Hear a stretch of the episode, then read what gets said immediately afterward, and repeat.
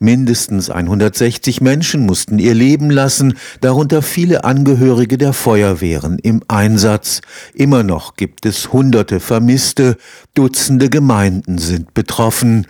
Einstürzende Häuser, zerquetschte Autos, vernichtete Existenzen. Das Juli-Hochwasser des Jahres 2021 wird als trauriger Rekord in die Geschichte der Hochwasserkatastrophen eingehen. Die Menschen sind fassungslos, sie fragen sich, wie in einem hochentwickelten Industrieland wie Deutschland ein Unglück dieses Ausmaßes geschehen konnte. Antworten versucht das Center for Disaster Management and Risk Reduction CEDIM des Karlsruher Instituts für Technologie mit einer ersten Analyse der Katastrophe zu geben. Die Wassermengen, die in der vergangenen Woche vom Himmel stürzten, haben langjährige Annahmen des Hochwasserschutzes hierzulande in Frage gestellt. Üblicherweise wird Schutz von bebauten Gebieten vor einem hundertjährlichen Hochwasser geboten, so wird geplant, äh, wobei natürlich bauliche Anlagen dann noch für extremere Ereignisse ausgelegt werden. Wenn wir jetzt im Oberlauf an der A am Pegel Müsch schauen, die unteren Pegel haben leider die Abflussspitzen nicht aufgezeichnet, da sind sie alle ausgefallen, was auch nicht verwunderlich war. Dann sehen wir, dass der Spitzenabfluss an dem Pegel Müsch, der lag in Faktor 2,1 über dem dortigen 100-jährlichen. Wenn wir in Baden-Württemberg schauen, da gibt es statistische Auswertungen, wie das Verhältnis zwischen 100-jährlichem und 10.000-jährlichem Hochwasser sind sind. Das liegt so bei 1,95. Da sieht man also, dass dieses Ereignis, das wir jetzt da in der Eifel an A, Kill und anderen Flüssen hatten, wirklich weit, weit über dem 100-jährlichen Hochwasser liegt.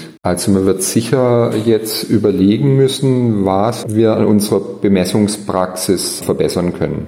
Dr. Uwe Ehret ist Experte für Hydrologie und Teil des Teams, das jetzt am KIT die Juli-Hochwasserkatastrophe in allen Details analysiert.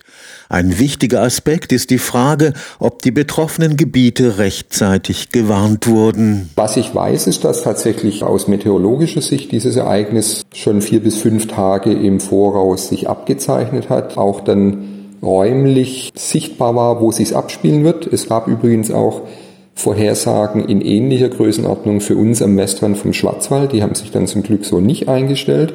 Die hydrologischen und meteorologischen Vorhersagen, die waren vorhanden.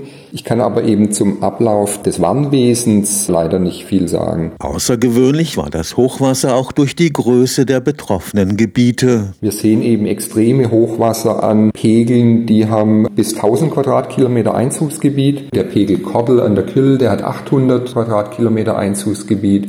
Der Pegel Altenahr an der A hat 750. Es waren lokal extreme Niederschläge, die aber regional eben auch zu extremen Hochwassern geführt haben. Für den Hydrologen ist klar, eine Hochwasserkatastrophe dieses Ausmaßes kann nicht allein durch höhere Dämme oder mehr Rückhaltebecken verhindert werden. Da hätten wir dann mit Städten und Flusseinzugsgebieten zu tun, die nicht mehr schön wären. Und das wäre auch komplett unbezahlbar. Also es geht schon darum, die Risikowahrnehmung zu schärfen schärfen und genauer sagen zu können, was muss denn wann getan werden, wenn sich solche Ereignisse wiederholen. Aller Voraussicht nach wird der Klimawandel zu mehr Jahrhundertkatastrophen führen.